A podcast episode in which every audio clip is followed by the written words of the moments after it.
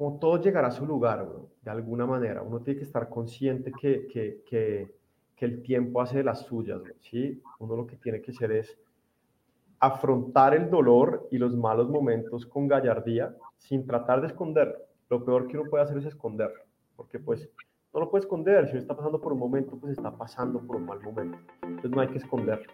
Bienvenidos a un nuevo episodio de Lecciones de CEOs. Yo soy Juan Suárez y en este podcast buscamos darte herramientas para que puedas ser el CEO de tu vida.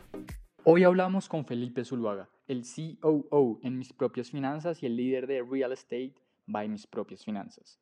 Felipe ha pasado por consultoría, startups como Rappi, empresa tradicional, y eso le ha permitido tener una visión amplia sobre cómo funcionan los negocios, pero sobre todo la vida. En este capítulo, Felipe nos enseña sobre el poder de una mente de acero y cómo ésta nos puede llevar a superar momentos de presión laborales y emocionales. Además, nos muestra que siempre la familia y ponerle una buena sonrisa a la vida será la respuesta para todo. Pipe, bienvenido a Lecciones de CEOs Podcast. Gracias por estar acá. Juanito, pues muchas gracias por la invitación. Para mí es un, un honor y un placer estar acá contigo y que conversemos un rato. Total, total. Quisiera empezar preguntándote qué es Real Estate by mis propias finanzas. Buenísimo, pues mira, nosotros hace un par, digamos que nosotros, nuestra familia, pues la de Juan Pablo y la mía, mi padre tiene una, una empresa en la industria del acero, distribuye acero. Yo tuve la oportunidad de trabajar allá hace unos años y pues atendíamos a, a la industria de la construcción, le vendíamos material a toda la industria de la construcción. Entonces, de alguna manera, siempre hemos estado metidos en el tema de, del desarrollo de proyectos inmobiliarios. Aparte de esto, esto como dato curioso, yo soy un arquitecto frustrado arranqué estudiando arquitectura en la universidad y por cosas de la vida me salí. Creo que uno es muy joven para los 18 años tomar la decisión de que quiere estudiar. Yo arranqué arquitectura porque realmente me, me apasiona, pero uno está muy adolescente en ese momento. Entonces tomé la decisión de cambiarme de carrera en algún punto, pero siempre quedé con la espinita, quedé con la espinita como de ese mundo de la construcción.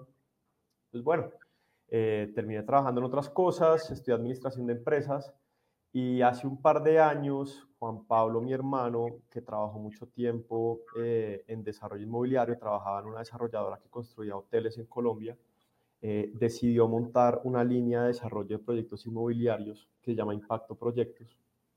y desde hace como año y medio yo entré a trabajar con él, a Impacto Proyectos, y nos dedicamos al desarrollo de proyectos de vivienda, industriales, diferentes tipos de proyectos de construcción.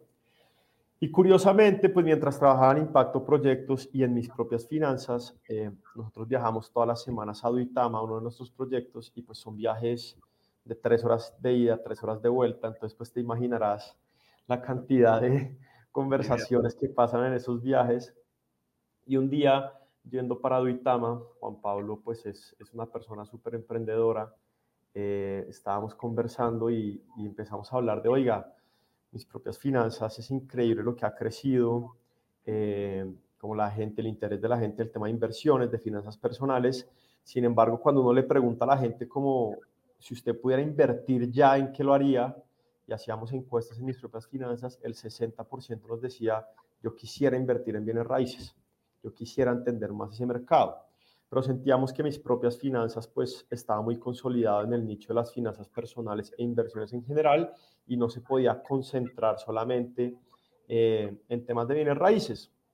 Entonces ahí fue cuando dijimos, ¿por qué no arrancamos una iniciativa apalancada obviamente en mis propias finanzas, pero que se enfoque 100% en educación en temas de inversiones en bienes raíces, porque la gente siente que invertir en bienes raíces es comprar un apartamento y ponerlo a rentar o comprar un apartamento y vivir ahí. Sin embargo, este mundo es gigantesco, es infinito, hay cualquier cantidad de maneras de uno invertir en bienes raíces, de uno analizar proyectos, eh, hay diferentes oportunidades, hay temas industriales, comerciales, de vivienda, hospitales, hotelería, mejor dicho, la, la industria es muy grande y sentíamos que no había nadie en el mercado que se estuviera enfocando a profundidad en enseñarle a la gente cómo invertir en bienes raíces y nosotros teníamos detrás ya una experiencia invirtiendo y desarrollando proyectos. Entonces sentíamos que podíamos compartir muchas experiencias que que habíamos aprendido en todo ese proceso. Pero desde un principio siempre supimos que nosotros pues no éramos expertos en todos los temas. Digamos, el mundo, el mundo de bienes raíces es tan grande que nosotros somos expertos en ciertos temas en los que hemos trabajado con Impacto Proyectos. Entonces, de alguna manera la política de Real Estate by mis propias finanzas siempre ha sido eduquemos a la gente en inversiones en bienes raíces, pero a través de expertos. Nosotros seremos los expertos en algunos temas, pero en caso de que no lo seamos, vamos a hacer una cuenta en la cual invitemos expertos constantemente a que enseñen de diferentes temas.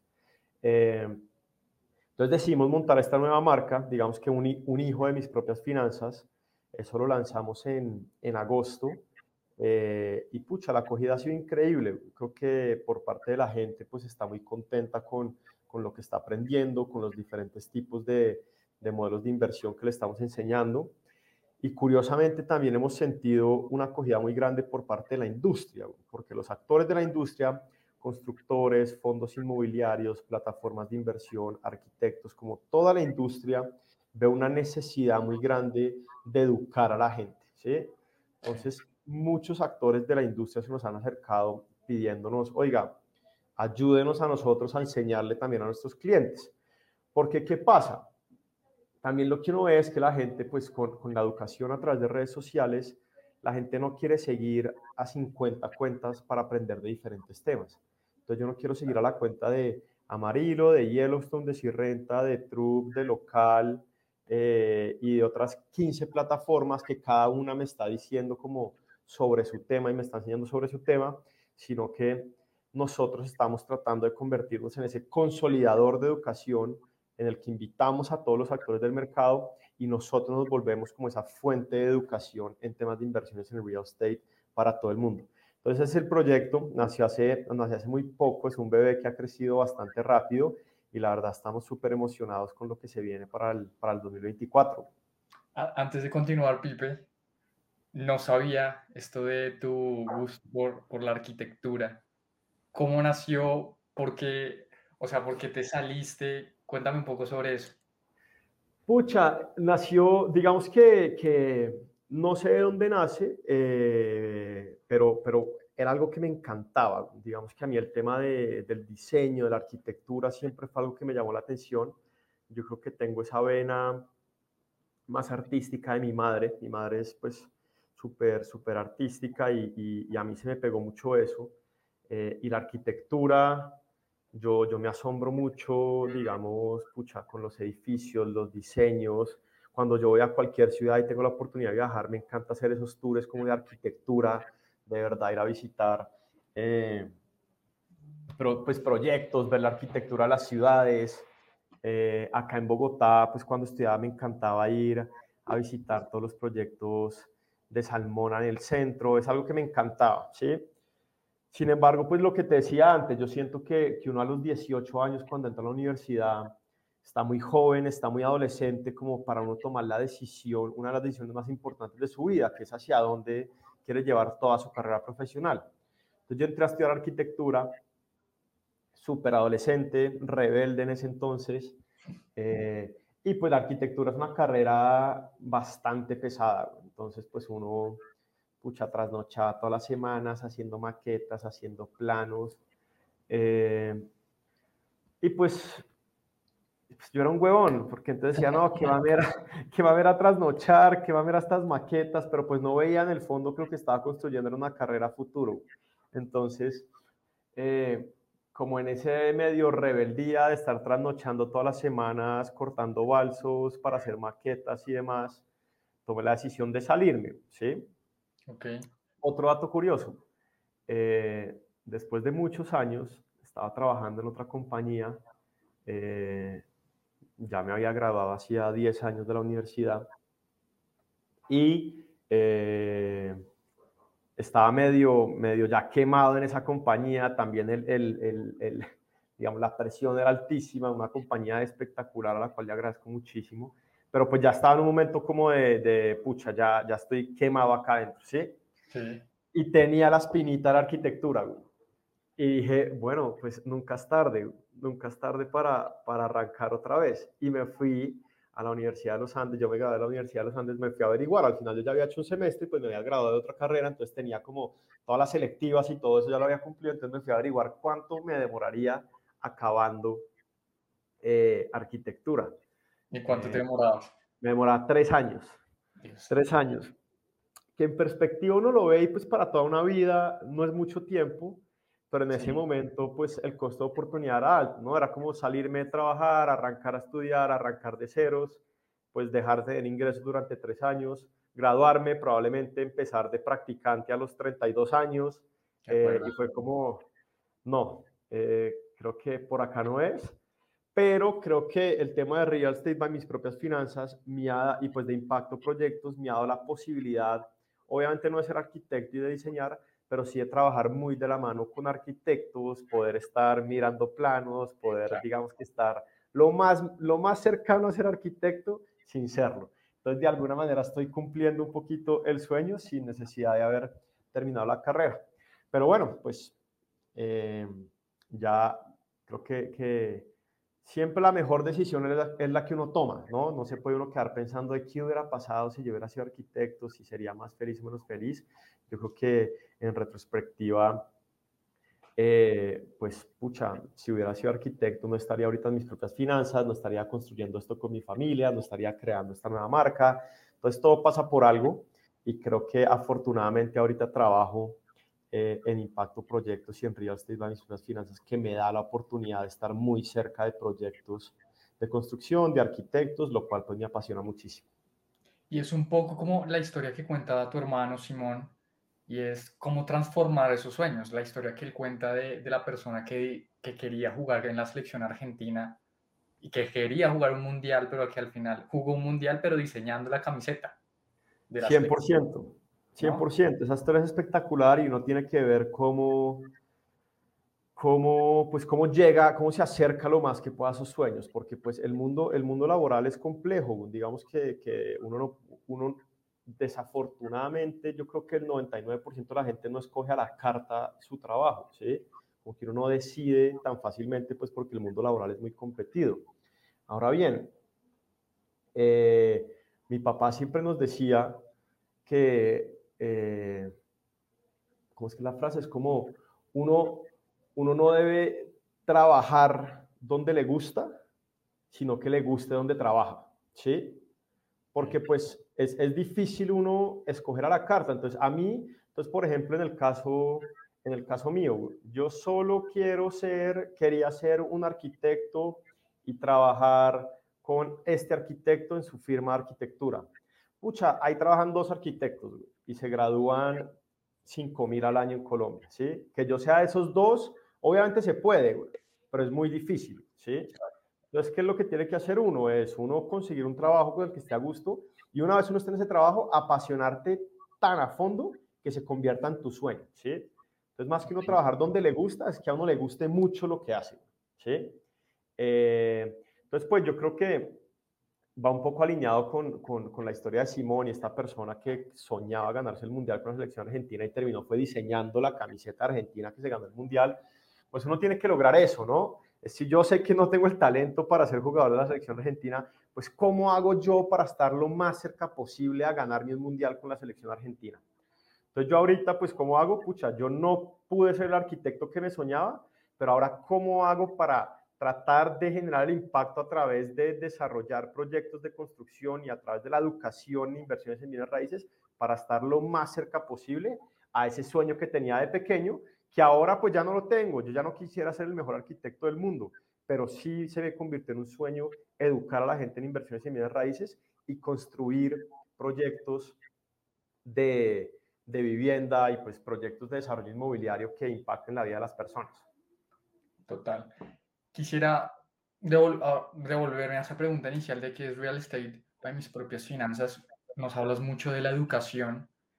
Naturalmente, si a uno le ponen a elegir entre educarse y ya tener la respuesta, alguien que uno simplemente vaya y le dé la respuesta, diría que uno tiende a irse hacia la persona que le dé la respuesta más que uno aprender. ¿Cómo, cómo es tu perspectiva o por qué literalmente te levantas todos los días a tratar de enseñar sobre este sector eh, inmobiliario e inversiones en el mismo que es tan amplio? Yo creo, yo creo Juanito, que eh, el tema de la educación y más ahorita como en esta, en esta generación en la que nosotros de tanta tecnología, tanta información, como que todo está ahí. O sea, yo creo que si uno fuera, pues, si uno fuera demasiado disciplinado y quisiera buscarle respuestas a todo, pues ya, ya la información está en Internet. Ahorita con la inteligencia artificial generativa, pues uno encuentra la respuesta de lo que quiera, ¿sí? Ahora bien, desafortunadamente, o pues no sé si desafortunadamente, pero nuestras generaciones no funcionan de esa manera, ¿no? Son mucho más prácticas, ¿sí? Entonces yo siento que la educación cada vez se está convirtiendo en menos teórica y más práctica, ¿sí? Entonces, más que tú oírte un podcast de alguien que te enseña cómo invertir en bienes raíces, tú lo que quieres es oír a una persona que te enseñe y te lleve de la mano, ¿sí? Y por eso mis propias finanzas siempre hemos sido eh, como hemos creado programas que le enseñan la teoría a la persona, pero también la llevan de la mano, también le muestran cómo analizar un proyecto a profundidad. Analizamos proyectos a profundidad en vivo y en directo. Usamos los modelos de Excel que nosotros usamos, como que le mostramos realmente a la gente cómo hacerla, que no es simplemente leer un libro o leer un podcast o un video, sino, oiga, venga, así es la teoría, pero venga, yo lo llevo a la práctica, porque la educación cada vez se tiene que volver más práctica, ¿no? Ya la teoría eh, con todas las distracciones que tenemos constantemente, se vuelve muy difícil de consumir si no tenemos modelos educativos que lleven a las personas a la práctica muy rápidamente. Y por eso siempre la promesa de valor, como en nuestros programas de las finanzas, es de la teoría a la práctica, ¿no? Como vamos a aprender la teoría, pero vamos a pasar rápidamente a que usted pueda abrir una cuenta, una plataforma de inversiones en bolsa y le va a mostrar cómo analizar eh, una empresa y cómo decidir si a invertir o no. O le voy a decir cómo ir a un proyecto de vivienda, cómo analizar, cómo hacer un benchmark del mercado, cómo hacer un modelo financiero a la práctica realmente para que usted pueda tomar una decisión de inversión rápidamente.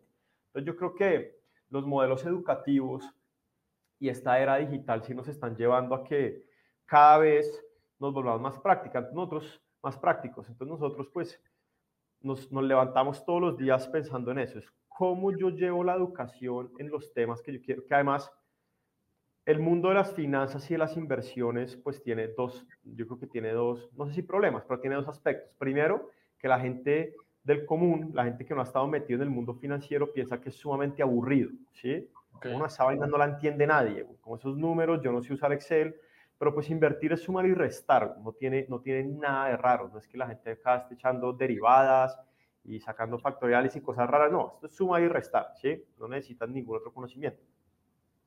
Y lo otro es que lo sienten muy lejano, es como eso, eso no es para mí, yo, yo no tengo el capital para llegar allá. Y si lo tuviera, contrato a alguien para que me lo haga. Pero no, afortunadamente la tecnología lo que nos permite es que ya uno solo, sin ayuda de nadie, simplemente con conocimiento, pueda invertir en bienes raíces, invertir en bolsa, invertir en cripto, invertir en renta fija, invertir en lo que quiera y no requiere uno ser ni un experto en finanzas ni un genio en matemática, no, esto es sumar y restar, simplemente es entender esas metodologías y esos análisis que uno debe hacer a la hora de tomar una decisión de inversión. Total, creo que como tú lo mencionas, todos los días es como ver un tutorial y lo puedo aplicar ya mismo, ¿no? En la medida que uno pueda ser mucho más pragmático y empezar a tomar acción lo más rápido posible, naturalmente la educación se vuelve mucho más práctica y sencilla para todos. Así es. Quisiera devolverme un poquito en esa máquina del tiempo. Estuviste en los, eh, en los early days de Rappi, eh, de esta startup que yo creo que ha revolucionado no solo Colombia, sino Latinoamérica, con, con el mindset, con el crecimiento. ¿Qué, ¿Por qué tomaste la decisión de ingresar a Rappi? A ver, yo, a mí la verdad es que me dicen ir a Rappi me da vértigo de todo, de todo, de todo lo que se mueve, todo lo que hay ¿Por qué decidiste entrar? Sí, sí, a mí, a mí, a mí sin duda también me dio vértigo. Eh, curiosamente, yo estaba haciendo, yo estaba haciendo el MBA. Yo hice el MBA en, la Universidad de Duke, en Carolina del Norte, en Estados Unidos, un programa espectacular. Y ya cuando estaba en mi segundo año, empecé como a buscar oportunidades laborales eh, pues para, para cuando me graduara de la maestría estaban varios procesos en, en Estados Unidos, estaba en procesos como las clásicas, ¿no? Como el sueño, como pucha, proceso en Google, proceso en Amazon, en Apple, eh, por allá en consultoras, entonces pues como eh, el sueño americano, como de uno llegar a trabajar a una de estas empresas gigantescas en Silicon Valley, eh, que suenan ultra sexys y que y pues que son ultra sexys sin duda. Mi mejor amigo trabajaba en Rappi. Digamos que Rappi ya llevaba, yo diría que unos dos años, yo creo que llevaba unos, sí, por ahí dos años. entonces, pues, eran early days, si uno lo ve ahorita, en ese momento pues ya llevaba dos años, digamos que ya era una startup. Eh, y pues empecé a, a, hablar con él, pues hablaba con él constantemente. Y el man siempre me decía, Pileracho, el man me dice así, me dice, Pileracho, se tiene que montar ya este tren porque este tren arranca y lo deja, pero este tren no lo para nadie, ¿sí? No lo para nadie. Pero si no se monta ya, este tren se va, ¿sí? O sea, ya usted se va para cualquier empresa y vuelve en dos años y ya esto es otra historia. Se tiene que venir ya. Yo, pero rápido, fue pucha, ¿qué es esa vaina? Dios mío, ¿qué estará pasando? Sin embargo, como que uno empezaba a leer, a leer, a leer la prensa, a leer lo que tú decías, el impacto que estaba generando en el país y en la región, ¿no? Rappi había ido a Y Combinator, a Rappi le estaban invirtiendo los mejores fondos de venture capital del mundo, era como, pucha, ya está pasando algo, una locura.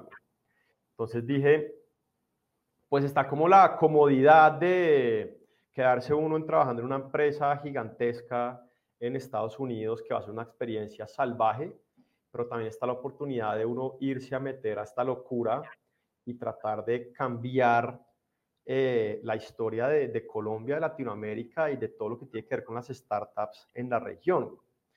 Entonces me llamó muchísimo la atención eso. También el equipo que trabajaba dentro de Rappi, como era, era, era salvaje, digamos que en algo que no escatimaba Rappi era en traerse a las mejores mentes. Entonces tú veías, la gente, tú veías la gente que estaba liderando Rappi en ese momento, pues sí era gente que se estaba saliendo de las mejores consultoras, de los mejores bancos, para construir esto porque estaba haciendo una revolución en el mundo de la tecnología en Latinoamérica.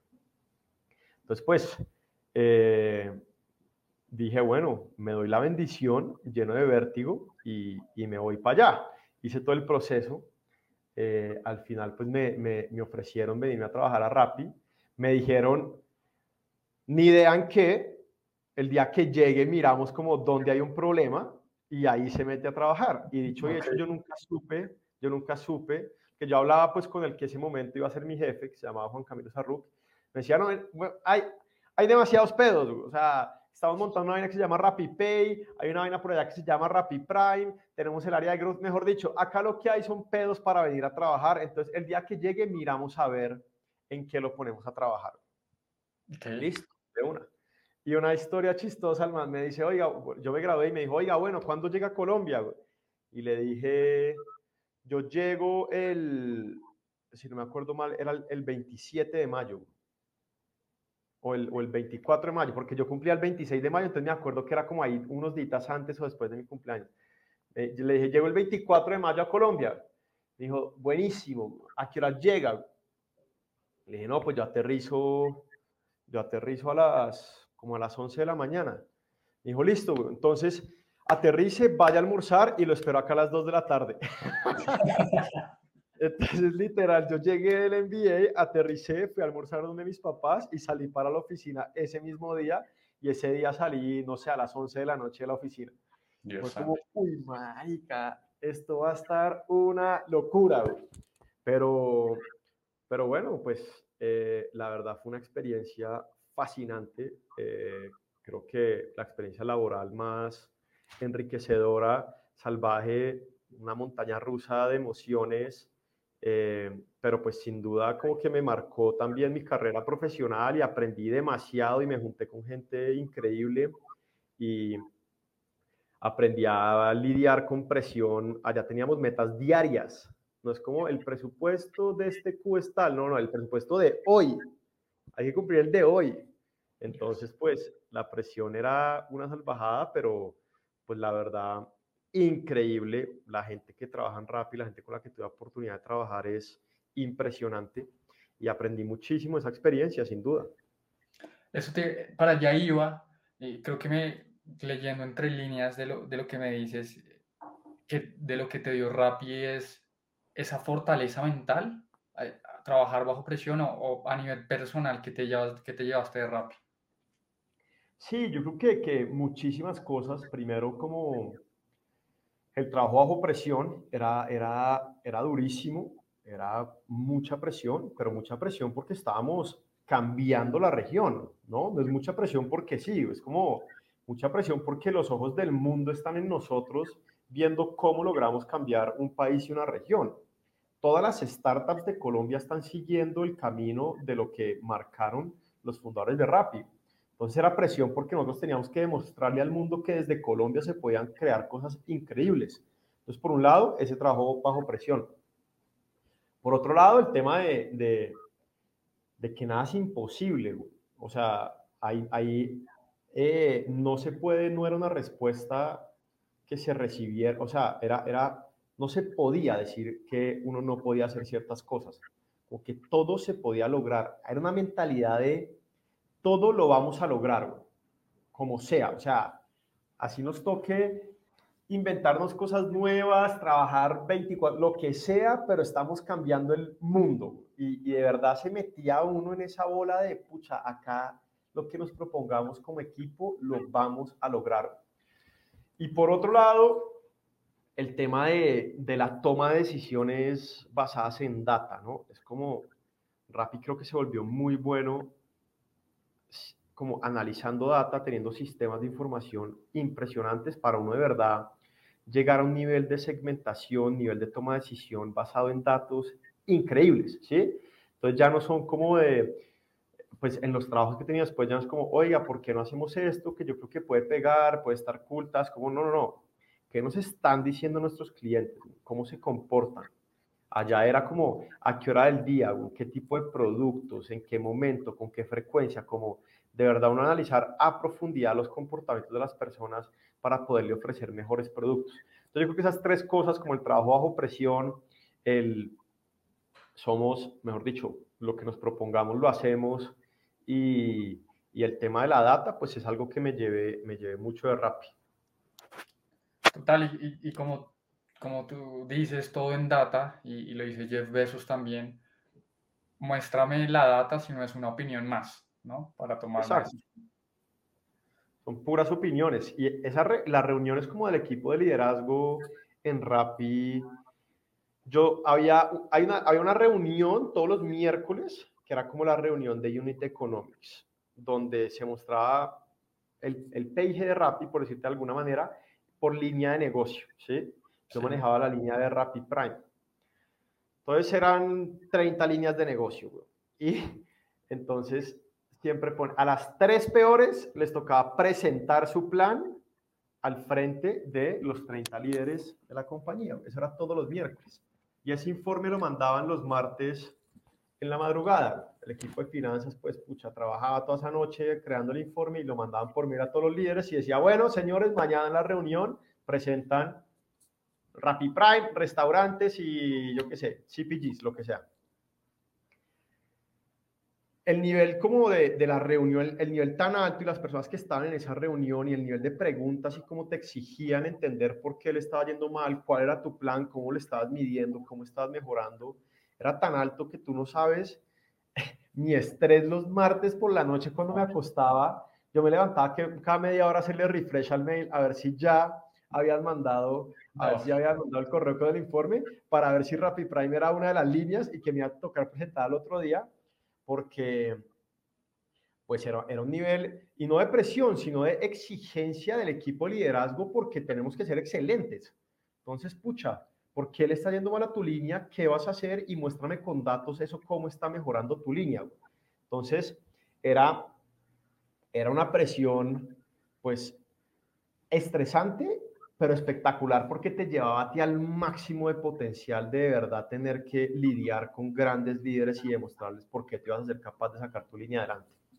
Total, total. Creo que al final, también como lo dice esta tenista Billie Jean King, la presión es, es un privilegio, ¿no? A veces uno no lo ve, pero termina siendo un privilegio. 100%, 100%. naturalmente estabas en Rappi y, y saltas a un, a un sector que por lo menos yo tengo mucho cariño porque estudié el tema, toda la parte del turismo. Va va. Me acuerdo que nos conocimos cuando estabas trabajando en Medellín, así, trayendo a, a, estos estudiantes de MBAs a que conocieran Colombia. Em, ¿cuál, era, ¿Cuál era como ese mayor desafío que tuviste en Baobá? Porque naturalmente cambiaste, yo diría, 180 grados. Sí, ese fue un cambio, un cambio muy extremo y también son como, como lo que te decía, como medio la decisión de Rappi, medio la decisión de Baba, siempre ha sido como, como ese sentimiento que tú tienes en la boca del estómago de que, de que tienes que hacer eso, como, como que a veces no tiene tanto sentido la decisión que estás tomando, pero, pero lo tienes que hacer por tu, por tu paz mental. A haber una empresa de un buen amigo mío, una empresa que hace, que hace turismo en Colombia, que se dedica como en traer grandes grupos de estudiantes que están haciendo maestrías en, en, Estados Unidos o en Europa, traerlas a Colombia, a mostrarles el país y a cambiar la imagen que se tiene de Colombia en el mundo. Yo conocía pues a, a Juan Pablo desde hacía muchos años, es amigo personal mío, había venido con mi maestría, con mis amigos de la maestría, los había traído a Colombia con esa compañía, había vivido la experiencia de lo que era viajar con esa compañía. Eh, y pues un día yo trabajando en Rappi, pandemia, Juan Pablo me llama, oiga, hace rato no nos vemos, ¿por qué no vamos a almorzar? Fuimos a almorzar, estuvimos hablando, me preguntó qué estaba haciendo en Rappi, bueno, duramos dos horas almorzando, medio en entrevistas sin llevarme cuento, ¿no? Y al final me dijo, ¿por qué no se viene a trabajar conmigo?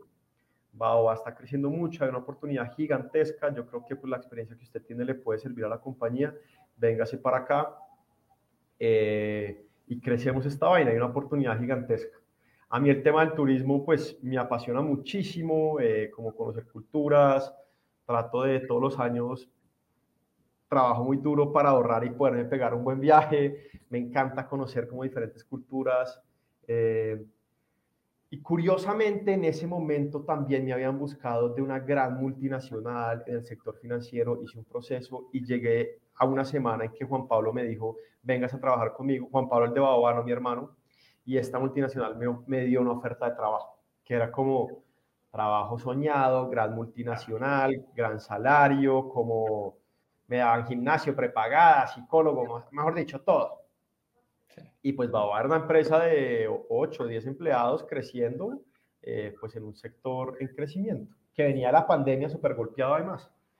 Pero son de esas vainas, Juanito, que uno, que uno, que uno siente, que uno dice, pucha, igual me tengo que sacar esta espina, El turismo me fascina, La empresa me fascina, Está haciendo un impacto espectacular en el país. Me encanta el tipo de viajes que hace, Ya lo viví, fui cliente, Juan Pablo me parecía un putas en lo que hacía, como que me parecía un gran líder que estaba como medio revolucionando el sector del turismo. Y igual, eso de charla familiar sábado, oigan, tengo estas dos opciones y mi papá me decía, no, no, no, entiendo qué quiere discutir, obviamente la multinacional, ¿qué está haciendo? Obviamente chapados a la antigua, que siempre se sueña como que uno trabaje en ese gran nombre que le puedan decir a sus amigos, no, es que mi hijo trabaja en tal y pues si le decía a mi hijo trabaja en Baobab, pues la gente le iba a decir, ¿qué, qué es eso? Eh, pero ajá, a veces uno tiene que tomar esas decisiones como de puro feeling y, y, la, y la tomé y me fui a trabajar allá, también una experiencia increíble, trabajar con amigos. Eh, Juan Pablo era amigo personal mío, pero era mi jefe también, que es una experiencia también fascinante. Éramos 10, 12 jóvenes trayendo grupos de 300, 500 personas al tiempo a Colombia, a conocer el país, a que conocieran nuestra cultura, a cambiar la imagen de nuestro país. Eh, entonces, pucha, una experiencia completamente distinta, estresante, no sé si igual o más que rápido, porque ahora maneja todo a 500 estudiantes de 28, 30 años en Cartagena yendo a las Islas del Rosario. Eso era ya un estrés de, Dios mío, eh, pues demasiado, demasiado estresante, pero también uno fascinante de, al final de los viajes ver lo que decía la gente del país, lo que decía la gente de Colombia, de los colombianos, y dice, pucha, el voz a voz que se va a regar cuando esta gente llegue a sus casas de nuevo, le cuente a sus padres, a sus amigos, a sus hermanos lo que es Colombia, lo que acaba de vivir y lo que eso puede generar para el país, es una vaina espectacular.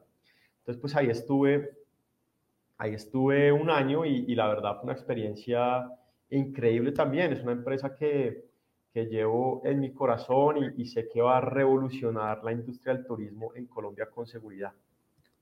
Total, total, sí, ese estrés es, es otro estrés, la verdad. Sí, literal. Tú lo viviste también trabajando en la industria, entonces sabes, sabes que significa. Totalmente. Quisiera, quisiera pasar a algo que, que, de verdad me parece muy interesante sobre ti, Pipe, y es, Simon Sinek dice que los negocios son personas, y si uno no entiende a las personas, no entiende a los negocios. Em, todas las personas que, que, te conocen, que he hablado con, con ellas sobre ti, siempre tienen muy buenos comentarios de ti. Eh, naturalmente, pues he podido compartir contigo siempre, pues nada, con una sonrisa, con esa actitud como tan servicial que tú tienes. Y otra prueba de esto es que cuando te graduaste de, la Universidad de los Andes, creo que fueron tus amigos los que te dieron un diploma que te decía eh, al mejor amigo del mundo. Y luego, cuando estuviste en el MBA, eh, fuiste voluntario de, de, admisiones, eh, fuiste el, el copresidente de, de, la Asociación de Estudiantes Latinoamericanos. ¿Qué crees que haces bien con las personas? Uf, que, pues primero gracias por, por, por el comentario y, está muy difícil la respuesta.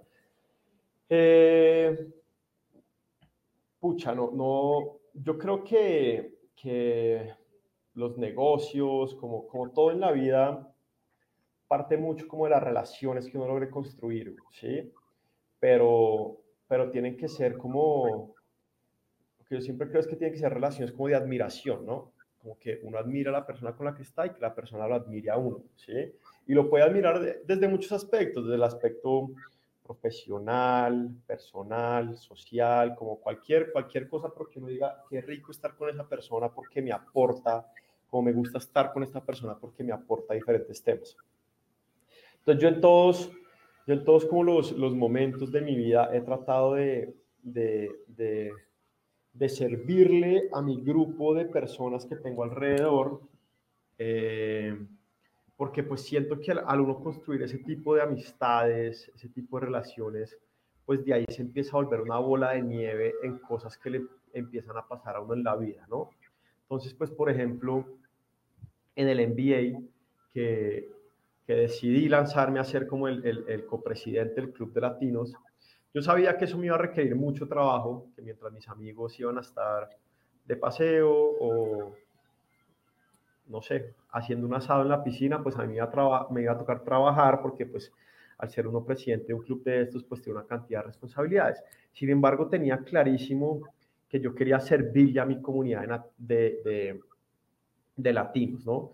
Yo siempre he sido que me encanta, me encanta ser como host, como recibir a gente en mi casa o cuadrar planes o, que, la gente, que la gente se sienta como, como en casa cuando está eh, conmigo, ¿sí? Y sentía que al ser presidente de la comunidad de latinos en, en la universidad, pues podía propiciar espacios donde la gente se sintiera como en casa. Al final uno, uno se va a estos países bastante solo y pues no conoce a nadie y le toca empezar a crear familia porque va a estar ahí durante dos años y pues tiene que crear uno ese sentimiento de, de familia. Pero pues no todo el mundo es bueno para eso, no todo el mundo le quiere invertir el tiempo, hay gente tímida, hay gente que se esconde en sus espacios, como que no, no le gusta compartir tanto, pero yo creo que lo que falta a veces es como una persona que se echa al hombro de decir, oiga, yo me encargo de generar los espacios, pero juntemos, yo me encargo de propiciar esos espacios de camaradería, yo me encargo de propiciar esos espacios donde la gente se sienta a gusto, donde la gente pueda abrirse. Y pues al final eso lo que hace es que pues empieza uno a, a posicionarse y a relacionarse con gente de su comunidad, a liderar unas ciertas iniciativas, que no es que lo pongan a uno como un líder, porque a mí nunca me ha interesado ser el líder de cosas, ¿sí? Sino que me reconozco como una buena como una buena compañía, como una persona con la que quieren estar, como una persona con la que quieren compartir. Y yo creo que, que eso pues es lo que, es lo que pues, te dijo la gente o la gente que, que, que le gusta compartir conmigo. Es como, da gusto estar conmigo porque propicio espacios donde la gente se siente cómoda, ¿sí? Eh, entonces, pues yo creo que, que, lo que tú dices, los negocios lo hacen las personas, yo creo que también los negocios lo hacen personas como que se complementan. Tú lo has vivido, digamos, Juan Pablo y yo somos personas probablemente diametralmente opuestas en nuestra personalidad, pero que nos complementamos sumamente bien, que cada uno respeta las fortalezas y las debilidades del otro y que nos complementamos y nos respetamos como somos. Y, y, pues yo no trato de ser como Juan Pablo, eh, pero yo sé que hay ciertas cosas de mi personalidad que complementan lo que él quiere hacer y por eso creo que hacemos como tan, buena, tan buen equipo de trabajo con Caro, con Juanpa y pues con todo el equipo de mis finanzas. Total, yo, yo creo, yo por lo menos que me, me he puesto como a pensar, digo, Pipe, ¿cómo, cómo aprendido, aprendió o qué hace para, en este caso, como tú lo dices, ser como buen host? Eh, yo veo que siempre tienes una sonrisa, tienes buena energía, curiosidad por la otra persona, eh, genuinamente, que es un poco muy, o sea, no sé si te has leído ese libro de cómo, que el título es, no es tan chévere, pero cómo ganar amigos e influir sobre las personas, pero es muy, como que aplicas inconscientemente esos elementos, ¿no? Es fenomenal ese libro, me lo leí, me lo leí este año eh, y como tú dices, el, el título da hasta pena, pues no, no hasta pena, pero es como, oiga, que se está leyendo, cómo influir y ganarse amigos. Uno es como, oiga, usted puede decir leerse un libro, como tranquilo. Pero ese libro es, de verdad, se lo recomiendo a todo el mundo, me pareció fascinante. Y, y, y al final lo que el libro es, es como, lo que el libro dice es, es esa autenticidad de uno de estar interesado en el otro, ¿no? No buscando nada a cambio, no, no, no buscando nada, sino con, con detalles muy simples, uno cómo genera un ambiente propicio para que se dé una relación amigable, ¿no? Temas tan sencillos que me acuerdo de ese libro, temas tan sencillos como el tema de uno saludar por el nombre, ¿no? Porque pues la identidad de cada persona, la identidad más pura es el nombre. Entonces es muy distinto si yo llego al edificio donde trabajamos y a la persona de la recepción le digo buenos días. Así yo le digo buenos días, Claudia. Ahí ya se cambia el sentimiento de esa persona que sabe que uno se sabe su nombre y que lo está identificando por su mayor identidad, que es su nombre, ¿no? Entonces hay ciertos detalles en las relaciones humanas que son muy básicas pero que cambian la manera de uno relacionarse con las personas. Y yo creo que lo que tú decías, de uno auténticamente interesarse por el otro, eh, pues es, es, espectacular, porque, y, también lo digo desde el, desde el, otro lado, también no hay nada más espectacular que uno sentarse con una persona y que la persona se interese, se, se interese por uno. Oiga, ¿y usted qué? ¿Cómo va real estate en las finanzas? ¿Qué están haciendo? ¿Qué putería? ¿Qué nota? Cuéntenme qué man está haciendo. Que uno dice, ah, este man está interesado en mí, ¿no? pero la conversación no puede ser de solo de un lado para el otro, sino uno también responder con el mismo interés hacia las otras personas. Y yo creo que ahí es donde se, se crean relaciones de admiración, que para mí es como de las cosas más importantes, de respeto y de que uno sienta que la otra persona pues está interesada en uno eh, y pues uno crea relaciones más a profundidad. Total, total, y creo que eso es bien importante, naturalmente empezarse a, a pues, a interesar por la otra persona, tener buena energía. Pero naturalmente, de los 365 días, pues habrán días que uno no siempre está al 100, no está feliz como con todo lo que le sucede. Uno, ¿qué se dice cuando, cuando las cosas no van como quiere uno, Pipe? Yo creo que, que, que, como tú lo dices, sin duda, muchísimos de los días del año uno no está en su 100%.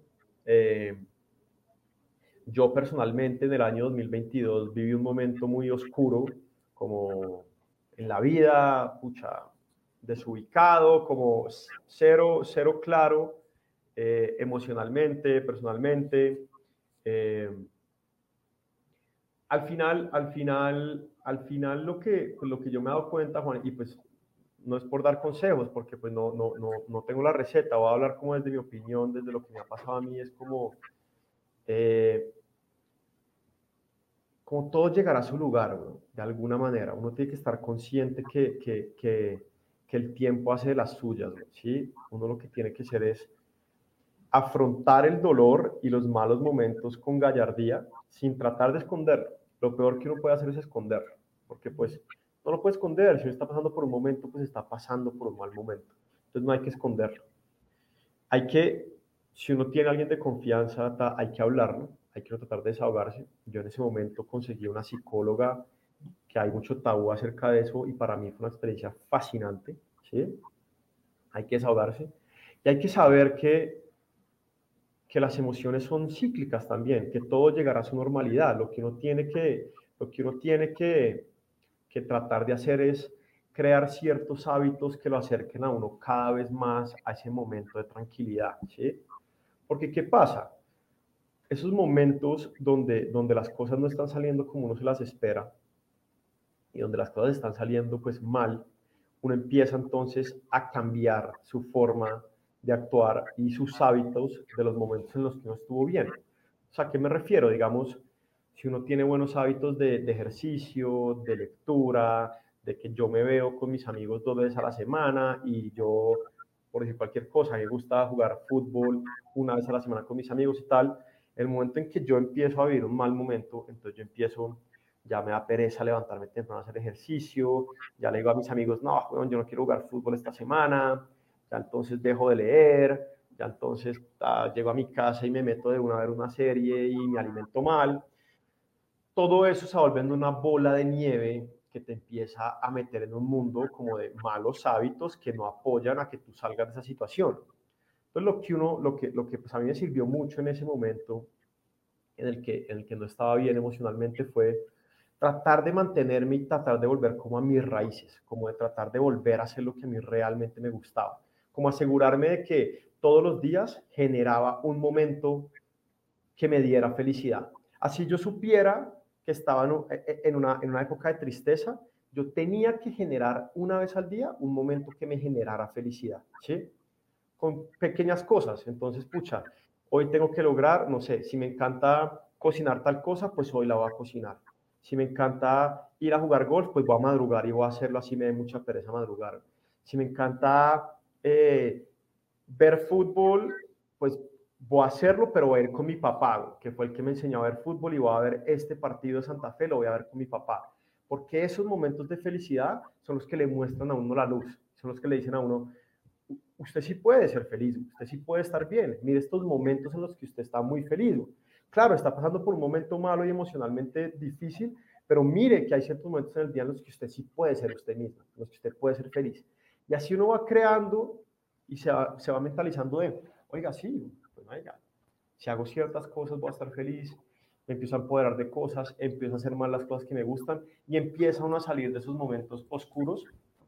Y pues, pucha, te digo, es como afrontar el dolor con gallardía, vivirlo, pero tratar de que ese momento de dolor no se lleve todo lo feliz que lo hace a uno. Y tratar de mantener esas pequeñas victorias. Uno tiene que tratar de tener pequeñas victorias constantemente para decir, ah, voy a salir, de esta salgo, de esta salgo, de esta salgo, hasta que uno dice, de esta salí y ya estuvo y me fui y no me para nadie. Porque además el sentimiento cuando uno dice, logré salir de esto, es, no, si salí de esta, ahora sí no me para nadie, ¿no?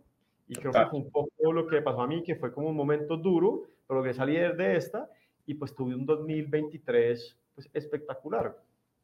Total, total. Creo que eso que tú dices, esas pequeñas victorias, se ven muy, o sea, esa victoria gigante se ve muy, muy grande, se ve muy lejana, pero esas pequeñas victorias naturalmente son los que lo van alimentando a uno y que le permiten ir haciendo diferentes cosas, como correr la maratón de Nueva York. ¿De dónde sale esa idea? Yo, yo sí quiero saber eso porque igual también viendo, revisando algunas historias tuyas, pues también ya habías hecho un triatlón.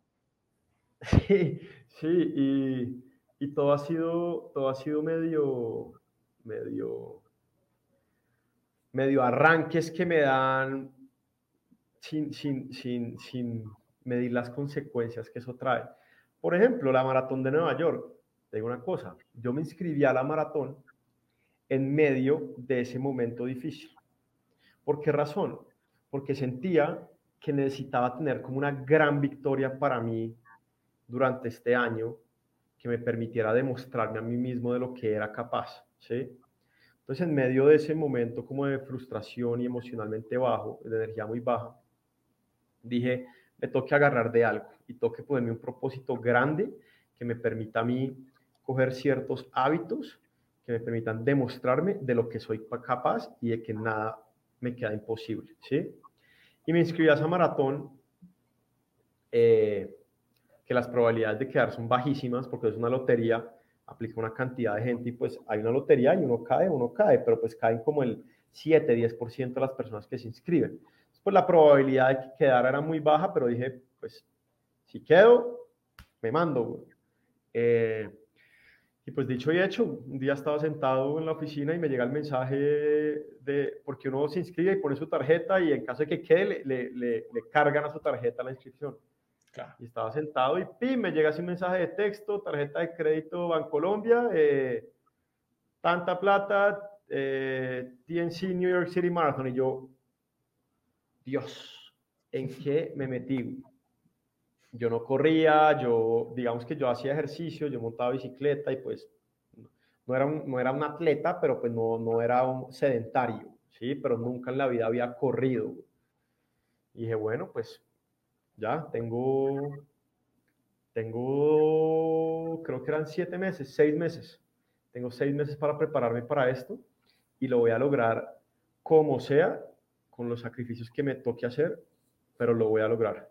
Yo soy una persona mucha, social, parrandero, me gusta salir, me gusta el traguito, pues no diría que soy alcohólico para nada, pero pucha, sí me gusta salir, bailar, tomar mis tragos.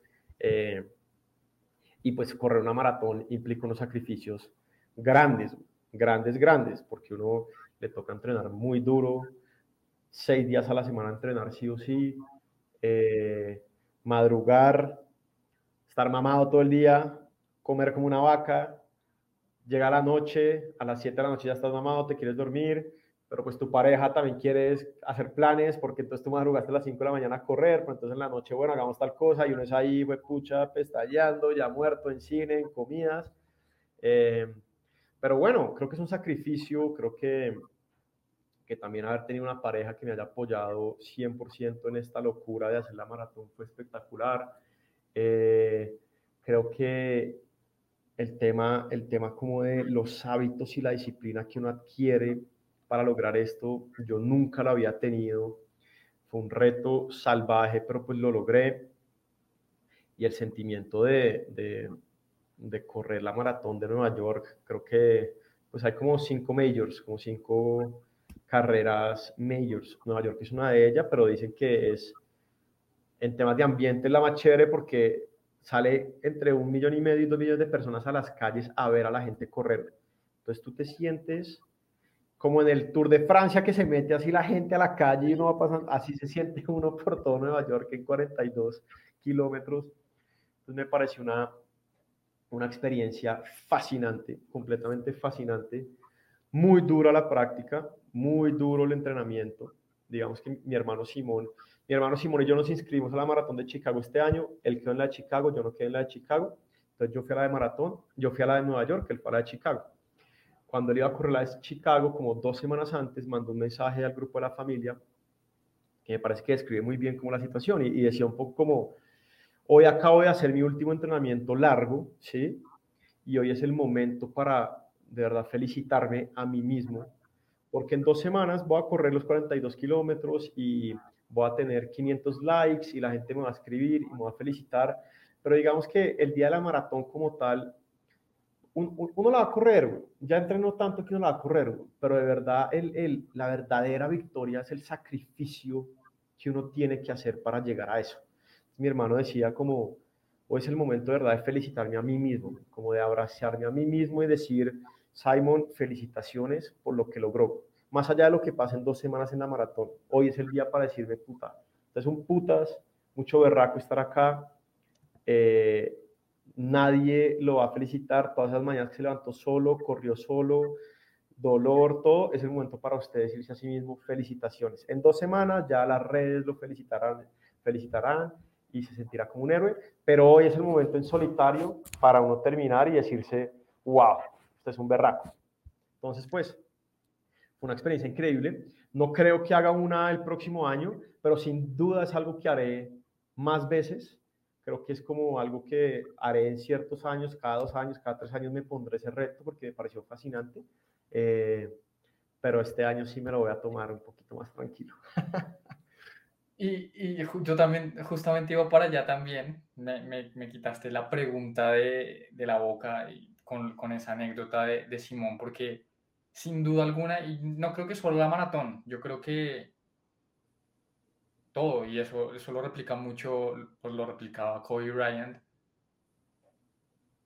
La maratón tú no la corriste ese día, pues evidentemente pues se corre 42 kilómetros ese día, pero es que se corrió durante todo el entrenamiento que hiciste, ¿no? Lo que tú dices, esas, esas madrugadas, eso, ¿qué te repetías ahí cuando tenías pereza? Porque, por ejemplo, te, cuando corrimos en Barranquilla, o sea, igual estábamos en otro ambiente, eh, madrugada dura, calor, y, fue, fue duro el entrenamiento. ¿Qué te, qué te repetías ahí? Sí, eso, eso, lo que tú dices, esa experiencia en Barranquilla que, que, estábamos los dos allá en ese congreso y yo tenía que entrenar y tú me acompañaste corriendo a 40 grados en esa humedad. Son esos momentos que uno, uno dice, ¿qué estoy haciendo con mi vida? o en qué momento me metí en esto. Eh, pero al mismo tiempo, pues, uno se tiene que como mentalizar, menos del 1% de la población del mundo corre una maratón. Entonces, como uno concientizarse de lo que está muy próximo a lograr y decir, fue pucha, yo estoy a punto de lograr algo que es humanamente sumamente difícil. O sea, casi nadie logra hacer esto, que yo estoy muy cerca de lograr si tengo disciplina. Y más allá de decir, sí, soy parte del 1% de la población que lo logra, es los hábitos que esto me está generando y el cambio de mentalidad que esto me está generando. Es de verdad, yo decir, lograr hacer esto me está confirmando que lo que yo me proponga lo puedo lograr, ¿sí? Entonces, de verdad, tú vencer a tus demonios internos. No, usted no es capaz, no, usted es un vago, no, usted tal. Es decir, yo lo que me proponga, yo lo que me decía todos los días que me da presa es, con esto lo que estoy logrando es comprobable, es comprobarle a mi yo interno que todo lo que me proponga en la vida lo voy a lograr si tengo hábitos, si tengo disciplina y si, y si, si me lo propongo, ¿sí? Y si trabajo para ello. Entonces a mí me motivó muchísimo eso. Lo que te decía como que venía de ese momento oscuro, yo de verdad lograr, yo decirme, pucha, es que si yo logro esto, me voy a comprobar que todo lo voy a poder hacer. Era como, wow, tengo que hacer los esfuerzos que toque porque necesito tener ese sentimiento de que lo logré. Entonces eso era lo que yo me decía todos los días. Claro, total. Al final de, de, la maratón y, siempre en cada logro que tú has tenido, siempre resaltas el valor de la familia, ¿no? Lo importante que ha sido tu familia para lograr cada cosa que tienes. ¿Qué le has aprendido a tu familia? Mira, yo creo que eh, yo soy muy afortunado, muy, muy, muy afortunado por la familia, pues por la familia en la que nací, por la familia que tengo. Soy, agradezco todos los días por la familia que tenemos. Yo creo que cada persona en la familia eh, aporta, pues le he aprendido muchísimo. Mi padre, mi padre viene de un pueblo en Caldas que se llama Bolivia Caldas, súper humilde y, ha sido ultra luchador. Sacó adelante a su familia, nos sacó adelante a nosotros, un emprendedor innato, eh, súper religioso.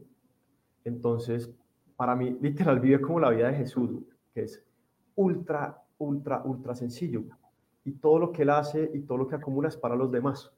Entonces él, él no se da un lujo, él, por decirte algo, él no compra ropa, él solo hereda la que nosotros vamos dejando, que dice, pero ¿para qué? O sea, a mí, a mí eso no me trae felicidad, no me trae nada. ¿Al que le da felicidad?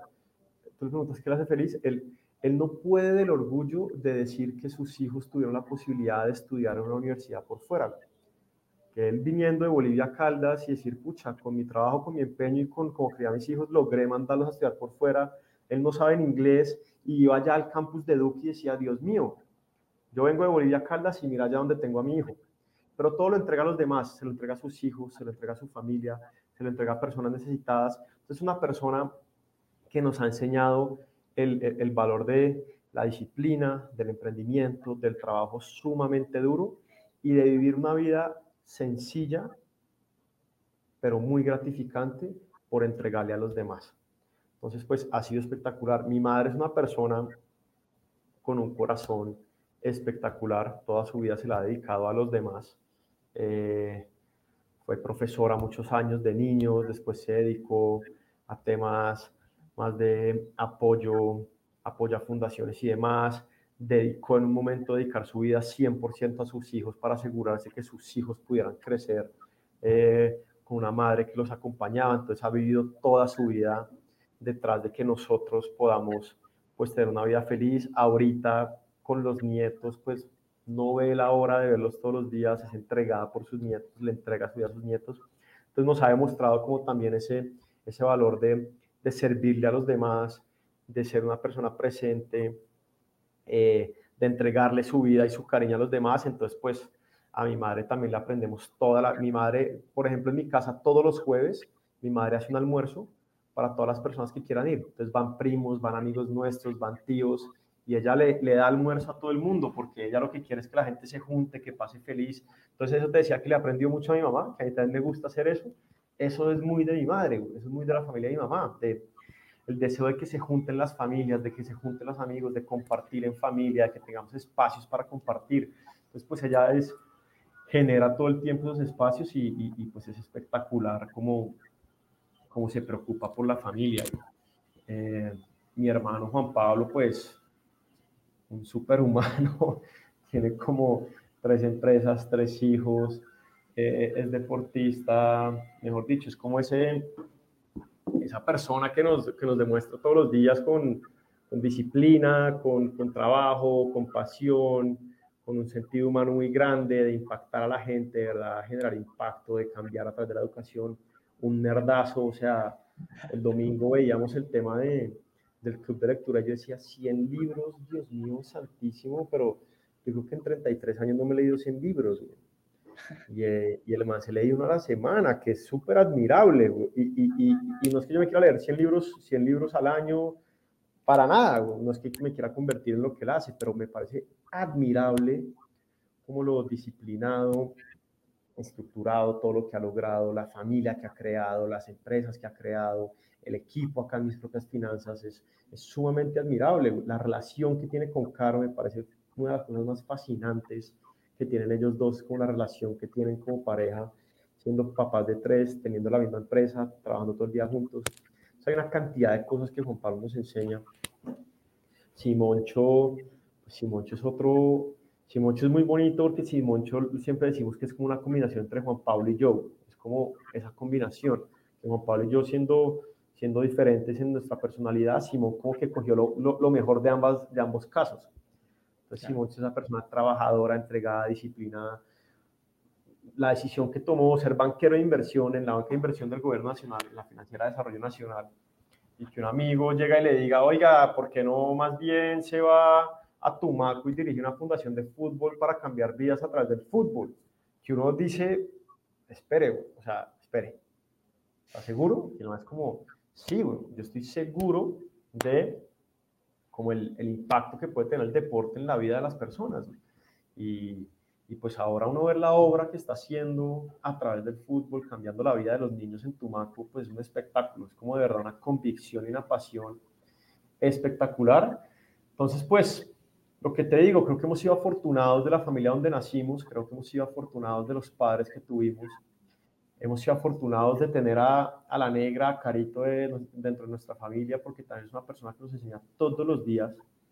Creo que no hay persona en el mundo que eh, pudiera manejar a Juan Pablo como lo hace Caro, que eso lo hace espectacular, cómo se complementan. Eh, entonces, pues también somos unos afortunados que, que Carito haga parte de nuestra familia y le aprendemos todos los días también. y somos unos afortunados de la familia que tenemos y le agradezco todos los días a, a la vida y a, y a, Dios por la familia que nos dio y, y bueno, eh, seguiremos como otra cosa muy bonita que nos enseñó mi padre es a trabajar en familia, porque él tiene una empresa con sus hermanos y llevan, y eso sí que son opuestos en personalidad, tú no te imaginas lo que, lo que son ellos, o sea, son opuestos y llevan 40 años con la empresa y la han sacado adelante y tienen relaciones buenas entre hermanos. Entonces, pues eso también ha sido como una muestra para nosotros ahorita que trabajamos en familia, de decir, pucha, ellos lo han hecho y, y, se puede, ¿no? Entonces, pues también es muy bonito. Pipe, ya para, para ir terminando, si pudieras volver en el tiempo y encontrarte con algunas de tus versiones de, de Felipe Zuluaga, ¿con cuál sería y qué le dirías? Uf, esa está buena. Eh... Mm, pucha, una versión en el tiempo. A ver, yo creo que, que, en la universidad, yo creo que, que, cuando entré a estudiar, como que yo creo que no le saqué tanto jugo a la universidad como al pregrado, como hubiera querido. Yo creo que no estaba muy joven, yo creo que no estaba muy adolescente, me faltaba faltaba la disciplina, eh, yo era un poco más rebelde en ese momento, más amiguero, más, entonces estaba uno más como alrededor un poco del tema social, más que el, más que el, el, el profesional. Pasé increíble, no me arrepiento de un solo día, pero de pronto le hubiera sacado un poquito más jugo a, a, a ciertas cosas, a ciertas cosas de la universidad. Eh, sin embargo, lo que te decía antes, yo creo que uno el, el camino lo va poniendo en diferentes sitios que, que, lo, van, lo van llevando por el camino correcto. Yo sí soy un, fiel creyente de que las cosas pasan por alguna razón y si uno ve y si uno logra sacarle el lado bueno a todas las cosas, pues el camino le va marcando a uno hacia dónde ir. Y si no hubiera sido por todas las experiencias que he tenido laborales en toda mi carrera, probablemente no estaría acá. Y definitivamente donde estoy ahorita es el lugar donde quiero estar el lugar donde estoy feliz, el lugar donde quiero construir por muchísimos años. Entonces, pues si no hubiera sido gracias a, a, todo el camino que he vivido en la universidad, en mis diferentes trabajos, en la maestría y demás, pues probablemente no estaría acá hablando desde las oficinas de mis propias finanzas, trabajando con mi hermano, trabajando con todos ustedes y creando algo espectacular que está cambiando muchas vidas. Total, total. Pipe, para cerrar, nos dijiste al inicio de este podcast que naturalmente ya no sueñas con ser un arquitecto, pero ¿con qué sí sueñas hoy en día? ¿Con qué sueño hoy en día? No, mira, Juanito, yo creo que, que, que yo quisiera, o sea, yo quisiera, yo sueño con que podamos a través de nuestras finanzas montar un ecosistema donde la gente pueda transformar su vida a través de educarse, poder invertir y poder, pues, digamos que crecer su patrimonio gracias a la educación que recibe, ya sea en bienes raíces y demás. Entonces, pues, por mi lado, lo que yo veo es, ojalá nosotros podamos crear ese ecosistema donde podamos educar a la gente, a través de impacto podamos montar proyectos de desarrollo que le permitan a la gente invertir en eso, comprar en ellos y que esos proyectos de desarrollo pues tengan un impacto eh, en la comunidad gigantescos. Eh, a mí hay un ejemplo que me encanta en, Colombia, que es el de, el Amarillo, el de Roberto Moreno, que arrancaron pues, muy pequeños y lo que han logrado es montar un ecosistema con Amarillo, con Yellowstone, con la fundación que tienen, que lo que hacen es crear un ecosistema donde generan proyectos que transforman ciudades gigantescos, pensando de aquí a 100 años, no en en un año, sino de aquí a 100 años, cómo vamos a cambiar la vida de las personas en Colombia. Eh, y pues lo que han hecho es espectacular. Entonces, pues sí es algo que, que la verdad eh, es como un modelo a seguir, el, el, modelo que han montado ellos, pero, pero vamos paso a paso. Por ahora hay que cumplir el sueño de consolidar esta comunidad, hay que empezar a, a crecer impacto y sin duda trabajando en familia y con el equipo que tenemos con ustedes, vamos a llegar a muy grandes cosas. Pues Pipe, muchas gracias por este espacio, por contarnos tus experiencias de, de vida, de aprendizajes que has tenido a lo largo de, de, tus años laborales, pero también tus años personales. dónde te seguimos, dónde seguimos a Real Estate by Mis Propias Finanzas, dónde podemos seguir aprendiendo. Buenísimo, pues Juanito, el placer es mío. Es el primer podcast en el que hablo, entonces pues gracias por darme el honor. Eh, nunca lo había hecho, me pareció espectacular. Eh, si quieren seguir aprendiendo, la, la, cuenta de Real Estate by Mis Propias Finanzas, estamos poniendo muchísimo contenido de inversiones en bienes raíces. Aparte de eso, en LinkedIn, Felipe Zuluaga, también estoy escribiendo constantemente diferentes temas de interés. Eh, y nada, los invito a todos a que sigan siguiéndonos, cualquier cosa que necesiten, me escriban, si quieren conversar de cualquier cosa, súper disponible para conversar, echarse, eh, reírse, sonreír, ponerle buena cara a la vida y seguir, seguir aprendiendo todos los días. Felipe sin duda es el CEO de su vida. Ahora, la mayor enseñanza que me llevo de él es servirle a la gente. ¿Cuál es la tuya? Ya sabes, puedes etiquetarnos en redes sociales como lecciones de CEOs y estaré pendiente a saber cuál ha sido tu enseñanza de este episodio. Nos vemos pronto y te mando un gran abrazo.